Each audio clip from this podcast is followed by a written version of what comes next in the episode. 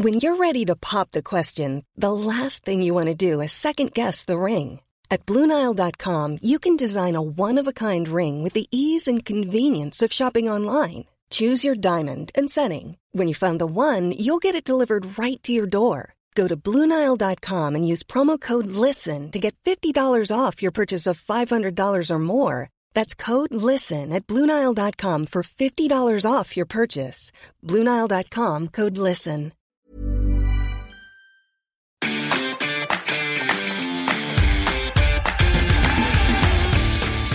Geispod, der FC-Podcast des Geistblog Köln. Eine neue Woche, ein neuer Geistpot, ein neuer Modest. Der SFC Köln gewinnt und äh, ja, schauen wir jetzt nach Europa, Sonja? Ich schaue immer nach Europa, ob der FC Köln auch dahin schaut. Das äh, warten wir mal ab. Aber ich verstehe nicht ganz ein neuer Modest. Also so neu erschien er mir jetzt am Samstag eigentlich gar nicht im Vergleich zu den letzten Wochen.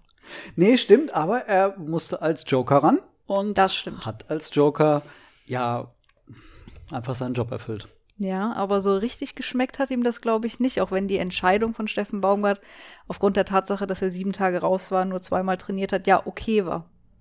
Ja, wir hatten ihn so ein bisschen beobachtet vor dem Spiel und das, man muss sich das wirklich vorstellen. Ähm, Einlaufmusik, Stadt mit K, das Stadion freut sich, die Spieler kommen raus. In der Regel kommen sie rausgelaufen. Wer kam so ganz am Ende rausgeschlurft? Toni Modest. Wir haben ihn nur von hinten gesehen, deswegen wussten wir nicht, ob er gegrinst hat oder so. Aber der hat sich dann erstmal, während alle anderen sich warm gemacht haben, schön mit äh, Kevin McKenna und mit René Wagner unterhalten und hat eigentlich den lieben Gott sein lassen. Und nee, irgendwie ein anderes Sprichwort, aber ihr wisst, was ich meine. Ja, und äh, er hat hinterher gesagt, der Trainer entscheidet und äh, Sepp hätte es auch verdient gehabt zu spielen. Sepp ist ein guter Junge, aber ich glaube, das hat ihn schon genervt, dass er sich da erstmal auf die Bank setzen musste. Aber er hat die richtige Reaktion gezeigt, er kam rein. Es war sofort eine Energie auf dem Platz, auch auf den Rängen. Also allein als er zur Auswechselbank gelaufen ist, hatte man ja das Gefühl, der FC hat gerade ein Tor geschossen. Das war schon sehr, sehr äh, beachtlich und dann hat er halt das gemacht, was er immer macht. Das fand ich auch so erstaunlich, dass er, ich glaube, es war Timo Horn, der das dann auch gesagt hat. Äh, mit ihm kommt irgendwie eine ganz andere Energie ins Team, ähm, ins Stadion, auf die Ränge. Das verteilt sich irgendwie mit diesem Selbstvertrauen, das der Mann ausstrahlt. Und naja, dann äh, legt er halt auch so ein Ding mal dem Trab durch die Beine.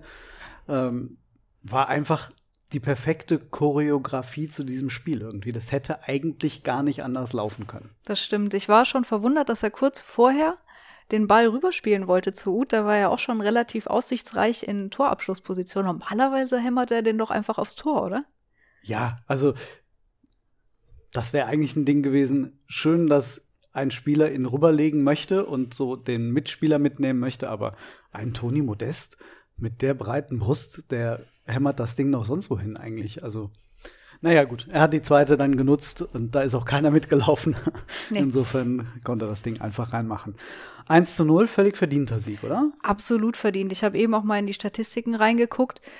Da war der FC nicht nur in diesen ähm, offensichtlichen Statistiken, was jetzt Passquote oder Zweikampfquote angeht, besser, sondern auch in allem, was so ein bisschen tiefer liegt. Also wie oft ist die Mannschaft in die gegnerische Hälfte eingedrungen, wie oft ins letzte Drittel oder sogar in den Strafraum. Da war Frankfurt deutlich schwächer als der FC. Deswegen für mich keine Frage, dass der Sieg verdient war.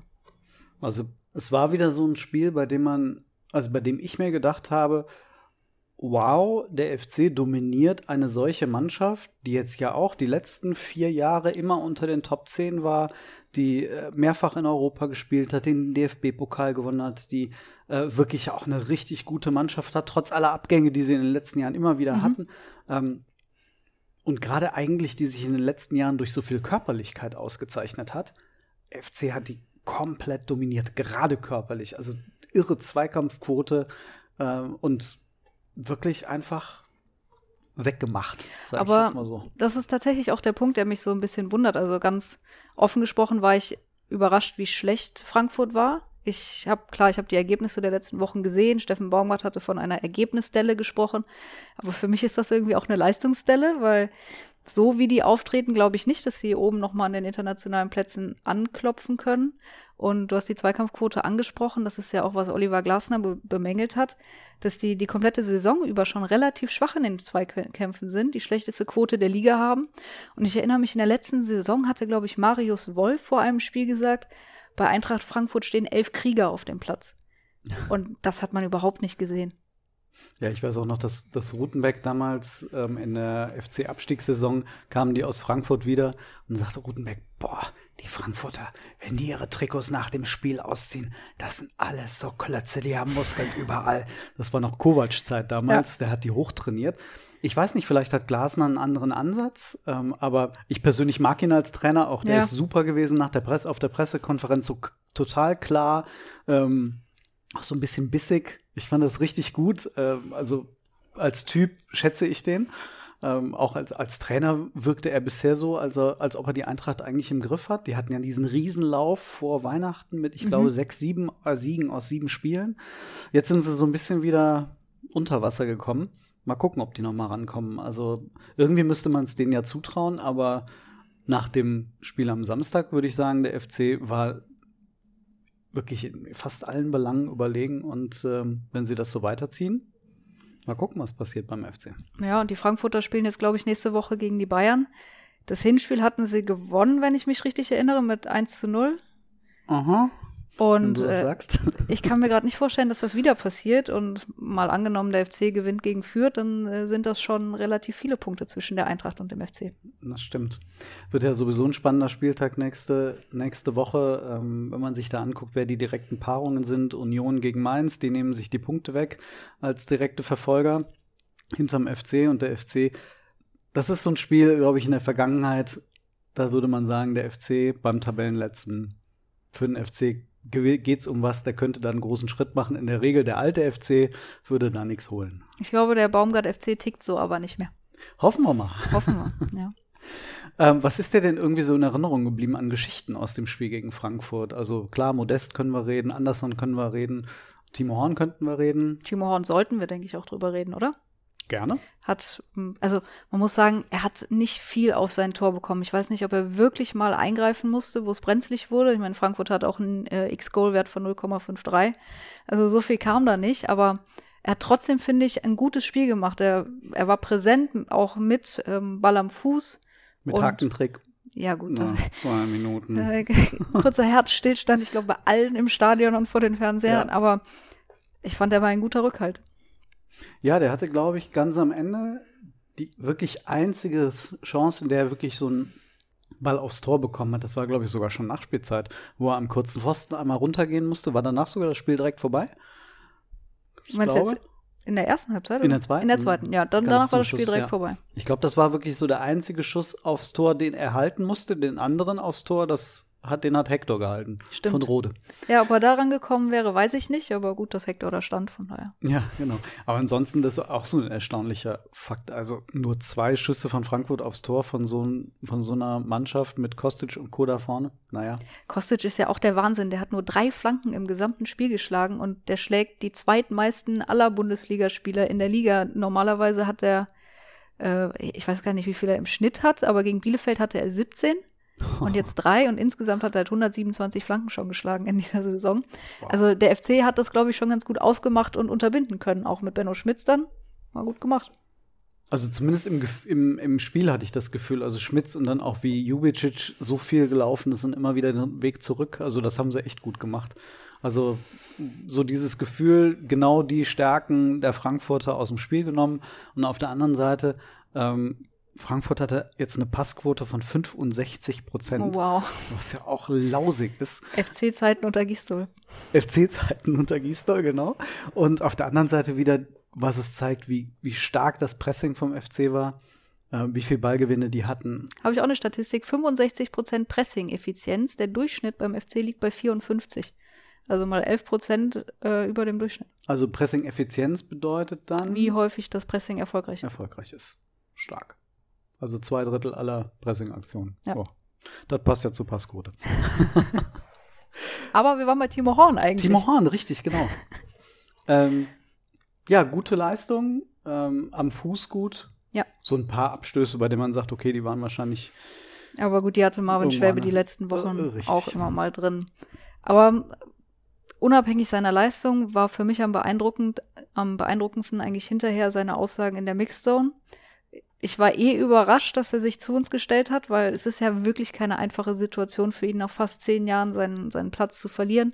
Aber er war total klar, er war total ehrlich, er hat gesagt, natürlich ist das schwierig für mich, natürlich tut das weh, mich am Wochenende auf die Bank setzen zu müssen.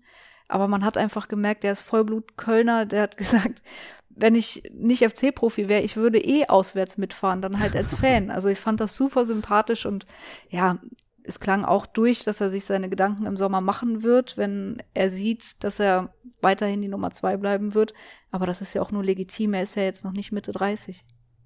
Wie hat er denn auf dich gewirkt? Also ich war nicht unten in der Mixzone, eher so angespannt, locker. Total lustig. locker, eigentlich entspannt. Also lustig jetzt nicht. Er hat jetzt keine Scherze über seine Situation gemacht. Ja. Das wäre ja auch nicht angebracht. Er meinte ja auch, natürlich will ich spielen, sonst wäre ich hier fehl am Platz. Ich muss diesen Anspruch haben. Aber ich fand ihn super aufgeräumt mit der Situation auch. Also es war ja so ein bisschen die Frage, wie er damit umgehen würde, das erste Mal nach fast zehn Jahren dann die Nummer zwei und ja auch in der Wahrnehmung, er ist doch relativ viel kritisiert worden in den letzten Jahren für seine etwas, ja, die keine Entwicklung einfach. Also er war dann doch relativ schwankend in den Leistungen. Ähm, ich war schon gespannt zu sehen, wie er damit umgehen würde. Also ich fand total gut und er hat auch ähm, ganz klar gesagt, dass es die richtige Entscheidung von Steffen Baumgart war, sich festzulegen und jetzt auch nicht aufgrund der Corona-Infektion von Schwäbe zu sagen, ja, gucken wir mal, sondern er hat gesagt, auf dieser Position brauchst du das Vertrauen des Trainers, du brauchst diese klare Entscheidung und deswegen war es richtig aus seiner Sicht und großen Respekt davor. Herr Baumgart hat es ja selbst gesagt, dass es eben keinen Eiertanz geben darf auf der Position. Das, das ist halt auch echt wichtig. Das hat man auch bei vielen anderen Mannschaften gesehen, wo Trainer es mal versucht haben, äh, dass sie so alle zwei Wochen den Torhüter gewechselt haben. Das geht halt in der Regel schief. Ja. Ich meine, das eine, das Schöne ist, dass der FC zwei Torhüter hat, die beide die Nummer eins sein könnten. Ähm, Horn und Schwäbe, was eine Luxussituation ist, was aber trotzdem natürlich die Frage für den Sommer stellt, kann der FC sich das überhaupt leisten, gehen wir jetzt mal davon aus, Schwäbe spielt eine gute letzte, äh, letzte Teil der Saison, würde dann vielleicht mit einem zumindest gewissen Bonus in den Sommer gehen. Dann müsste der FC doch auch selbst ein Interesse daran haben. Der kann sich nicht leisten, ein 3 Millionen Euro Jahresgehalt als Nummer zwei auf der Bank sitzen zu haben, oder? Ja, eigentlich nicht. Also, dann hast du ja mit Jonas Urbik jetzt auch noch einen Spieler, auf den sehr, sehr große Stücke gehalten werden beim FC. Den könntest du dauerhaft erstmal als Nummer zwei heranziehen. Ist auf jeden Fall spannend. Ja, also wie du sagtest, auch welche Entscheidung der Timo dann selbst für sich trifft. Ja. Also das eine ist, dass man sich dann natürlich irgendwie finanziell einigen muss. Vertrag läuft bis 23.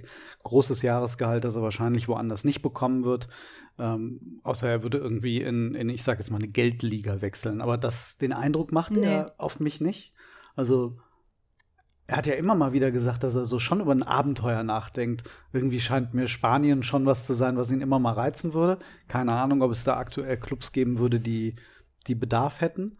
Aber ähm, jetzt könnte es zumindest das erste Mal richtig ernst werden um seine Zukunft. Ja.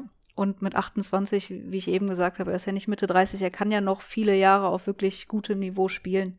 Und warum soll er das dann nicht tun, wenn der FC mit Marvin Schwäbe wirklich mehr als gleichwertigen Ersatz hat? Irgendwie ist es ja schon schade. Ne? Also Horn hat über 300 Pflichtspiele für den FC gemacht, ist immer beim FC gewesen, seit er sechs oder sieben ist. Ähm, die Fußballromantik würde ja eigentlich danach schreien, dass er ja. dann ewig beim FC bleibt, aber das ist halt kein Fall für die Fußballromantik, oder? Nee, gar nicht. Und ich muss aber zugeben, ich habe Timo da immer so ein bisschen Unrecht getan. In, in meinem Kopf, in meiner Vorstellung war es immer so, ja, der bleibt beim FC aus Bequemlichkeit. Der hat keine Lust, irgendwo anders den Konkurrenzkampf anzunehmen. Aber jetzt hatte ich am Samstag das erste Mal das Gefühl, der lebt diesen Verein wirklich aus tiefstem Herzen. Der ist so verbunden mit dem Verein und ihm würde das, glaube ich, auch wehtun zu gehen. Aber er hat ja selber gesagt, das Geschäft ist manchmal hart. Und dann wäre es vielleicht der einzig mögliche Schritt. Also was man auf jeden Fall sagen kann, er hat hier Fußstapfen hinterlassen. Also, ja. oder hinterlässt sie ja immer noch. Ähm, ist so ein bisschen schade, dass man das Gefühl hat, es könnte sein, dass dieser Auftritt vor 10.000 in Müngersdorf vielleicht ja wirklich sein letztes Pflichtspiel gewesen sein könnte für den FC. Könnte sein, ja, aber wenn der FC am 34. Spieltag in Stuttgart schon die Euroleague-Quali fix hat, dann kann der Timo ja auch nochmal spielen. Aber dann in Stuttgart Ja, dann, und dann den Alex Werle in die zweite Liga halten, ist halt auch. Ne? ja okay, es, es, wird schon wieder verrückt hier. Ja, es wird wirklich verrückt. Aber äh, unabhängig jetzt dann von, von, von Timo, ähm, nochmal zum, zum Toni vielleicht zurück als, als zweite Figur des, des Tages. Ähm, du hast nachgeschaut, er ist noch nicht so gut wie in der Saison 16, 17. Zwei Tore weniger. 2016, 17 hatte er nach 22 Spieltagen 17 Tore. Allerdings, was ich nicht nachgeguckt habe, das werde ich gleich aber noch machen, da waren bestimmt ein paar Elfmeter-Tore dabei. Da bin ich mir relativ sicher. Und diese Saison? Null Elfmeter. N nicht, weil der FC nicht getroffen hat oder Toni nicht geschossen hat. Es gab keine Elfmeter bislang. Weder für noch gegen den FC. Komische, komische Saison. In der Abstiegssaison hat es doch gefühlt irgendwie nur Elfmeter gehagelt. Auch letzte Saison relativ viele. Oder ja, war das das? war halt eine Gisdol-Saison, ne? Ja. Ähm, Toni hat aber auch eine, eine interessante Quote und zwar, was für Tore er schießt. Mhm. Also zumindest ähm, 15 Tore hat er erzielt und der FC hat, wenn er getroffen hat, hat der FC nie geführt. Mhm. Also 15 Mal entweder ein Ausgleich, ein Anschlusstreffer oder die Führung. Was also quasi heißt, immer nur wichtige Tore. Ja. Oder man kann jetzt sagen, so häufig war der FC nicht so weit vorne. Ja, man sieht ja auch daran, wie viele Rückstände der FC in der laufenden Saison schon aufgeholt hat. Ich weiß gar nicht, wie viel es aktuell sind. Aber der FC lag selten mal ganz komfortabel in Führung. Ich Mhm. erinnere mich an kein Spiel. 2-0 mal gegen Bochum in der Schlussphase, im Hinspiel. Aber Das ansonsten, Fürther Ding fiel auch erst durch Skiri in der Nachspielzeit, ja. das letzte. Hertha war immer relativ knapp. Ich weiß nicht, im, am ersten Spieltag, wann da das 3-1 gefallen ist, aber ist auch egal. Aber so oft hat der FC auch noch nicht ganz klar gewonnen. Ja, stimmt. Aber sie gewinnen, immerhin. Genau. Aber dadurch kommt ja auch dieses Torverhältnis von minus zwei zustande, was da oben wahrscheinlich seinesgleichen sucht. Ich weiß nicht, ob noch irgendjemand Minus äh, da stehen hat. Ich glaube, Union Berlin. Nicht unter den ersten acht, glaube ich. Ja. Ja. Schönen Gruß an Gladbach, minus 16. Ja, da, also da muss ich ja wirklich sagen, so der, der gestrige Sonntag war, ich habe nichts von den Spielen mitbekommen. Ich habe nur gesehen, irgendwann, dass ich 18 Tore verpasst habe. Ja. Das, und sechs, die mich dann doch durchaus gefreut haben. Wobei, zweimal sechs. Ich kann nicht bestreiten, ich kann nicht verhehlen, dass mir die Hertha-Niederlage nicht auch eine gewisse Freude bereitet hätte. Ja, als die Hertha den Ausgleich geschossen hat, habe ich gedacht, tabellarisch so ein 1-1 ist eigentlich okay. Und dann habe ich mich doch bei jedem Tor und jedem Platzverweis der Berliner sehr gefreut. Ja, ist irgendwie Also mal, man kann sich ja irgendwie nicht für Leipzig freuen, aber äh, in, in dem Moment irgendwie der Big City Club hat halt echt auch nach zwei Jahren nach Klinsmann ähm, immer noch arge Sorgen.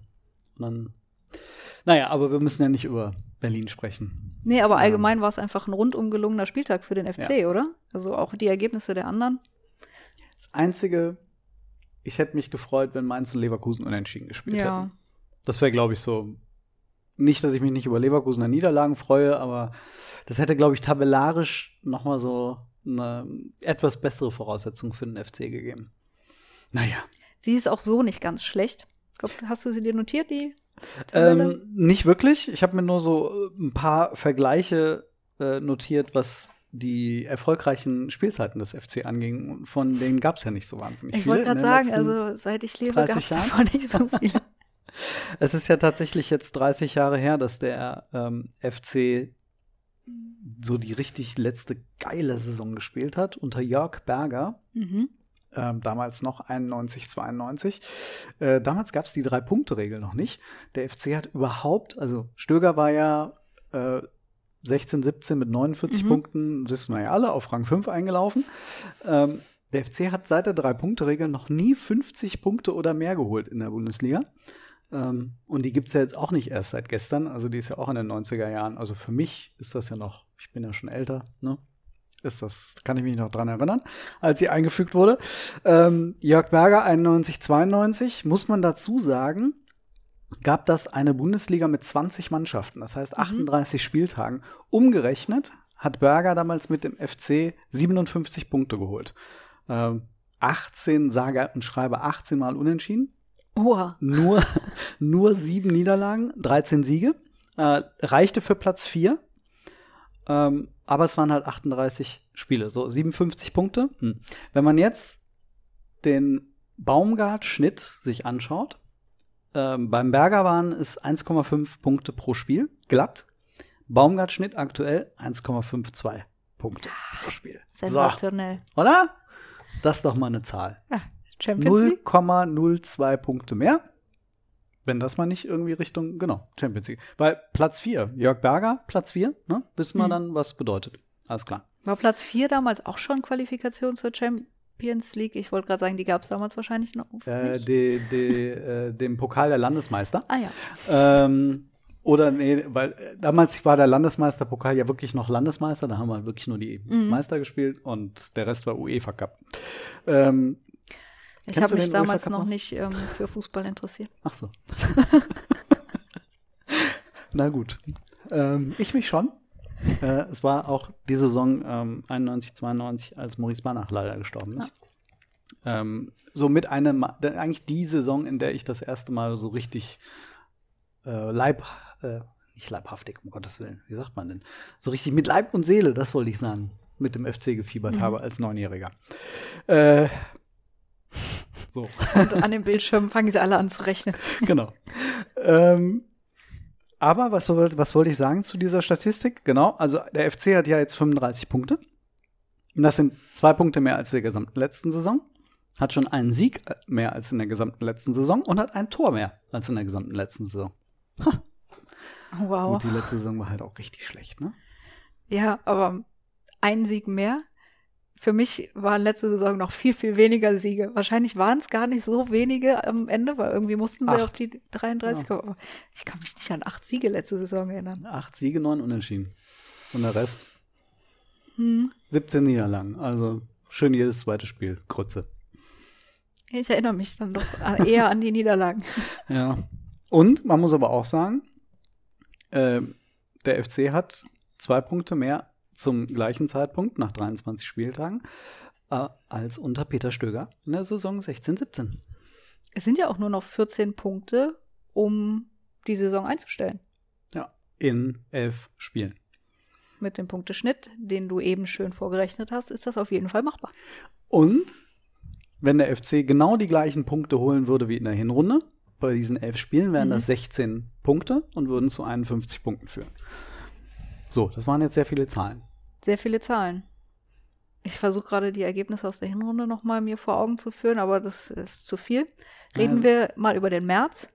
Genau, damit können wir ja die, zumindest auf die Ergebnisse blicken. Fürth, Hinrunde gewonnen. Ja, Dann wissen wir alle, was in Hoffenheim passiert ist. ja, ich habe es verdrängt, aber Ich leider nicht, weil ich vor Ort war. Dann Bayer Leverkusen, mhm, 2-2 nach, nach frühem 0-2. mhm, Toni Modest, Doppelpack. Und dann kam Dortmund. mhm, Da warst du vor Ort, ne? mhm. Hm, War ein sehr, sehr gutes Spiel vom FC. Ja. Aber Dortmund war effizienter. Das hat genervt, das Spiel. Ich glaube, das hat alle irgendwie genervt, außer die Dortmunder. Ich bin gespannt, wie dieser März diesmal läuft. Weil, also klar, jetzt müssen wir erstmal mit Fürth noch den Februar fertig machen. Ja. Aber Hoffenheim zu Hause, da hat der FC in der Regel besser aus. Gut, man kann nicht schlechter aussehen als in Hoffenheim. Aber ähm, dann wieder vor 25.000 Zuschauern. Mhm. In Leverkusen ist sowieso ein Heimspiel für den FC. Und dann zu Hause gegen Dortmund vielleicht dann, oder zumindest laut aktueller Ver Verordnung, vor 50.000. Und da bin ich dann echt mal gespannt, was passiert. Also, Volle Hütte, Flutlicht. Zwar Sonntagabend, was nicht ganz so toll ist, aber immerhin. Also ich freue mich drauf. mehr als den einen Punkt aus den drei Spielen, ist doch drin, oder? Ja, ich hoffe. Da muss nur gegen Fürth irgendwie vorher klappen. Ja, ich habe vor dem Frankfurt-Spiel gesagt, vier Punkte aus den nächsten zwei Spielen. Jetzt sind drei schon da. Ein Unentschieden gegen Fürth war gefühlt aber irgendwie eine Enttäuschung. Ja. Also muss man mal abwarten. Also, Und dann muss man halt irgendwie es schaffen, gegen diese Großen vielleicht dann auch was zu erreichen, vermeintlich Großen. Also Hoffenheim ist ja jetzt auch nicht weit weg. Also, was sind das, zwei Punkte? zwei Punkte könnte überholt werden mit einem Sieg dann, je nachdem, wie es nächste Woche ausgeht. Das wird dann halt auch mal ganz spannend zu sehen, denn beim FC hat man immer davon gesprochen, eigentlich ist man davon ausgegangen, dass es um den Klassenerhalt ging, aber dass das Frühjahr so nochmal die richtige heiße Phase einläutet. Und genau jetzt sind wir an diesem Punkt. Also der FC hat den Klassenerhalt, kann man doch eigentlich sagen, oder? Hat den doch sicher. Ja. Hammer. Und dann geht's jetzt los. Heiße Phase. Ich finde es ganz schön, wie sich der Kreis schließt. 2019 ist der FC in Fürth aufgestiegen. Jetzt könnte er den Klassenerhalt quasi perfekt machen. Blickst du mit einer gewissen Schadenfreude nach unten? Total. Was ist das für eine Frage? also für jede Mannschaft, die da unten steht, außer Bielefeld, weil Bielefeld mag ich gerne, freue ich mich total, dass die da stehen. Ja, ja. Ja, führt es mir eigentlich egal. Also das ist so eher neutral, aber alle anderen ist schön. Ja, das, vor allem ist das das Schönste doch, dass man drauf gucken kann und es einfach aus der Ferne, wirklich aus der Ferne beobachten kann. Und dann wäre es mir so fast egal eigentlich, wer aus der zweiten Liga hochkommt. Ich würde mich zwar über so Pauli freuen, weil ich gerne nach Hamburg fahre.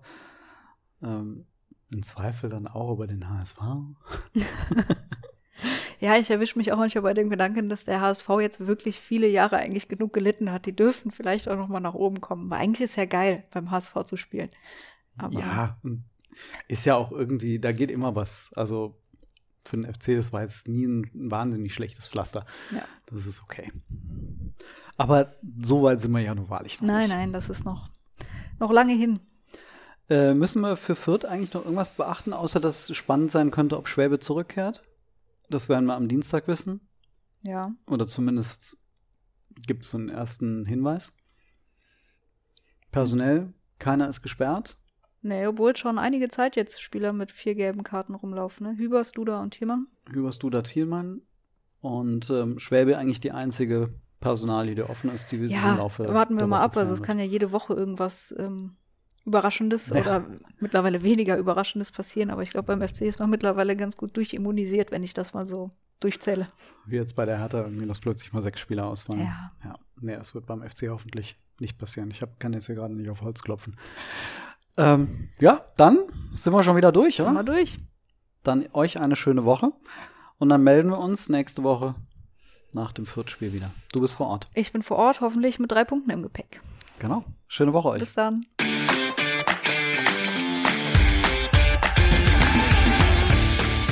Geispod, der FC-Podcast des Geisblog Köln.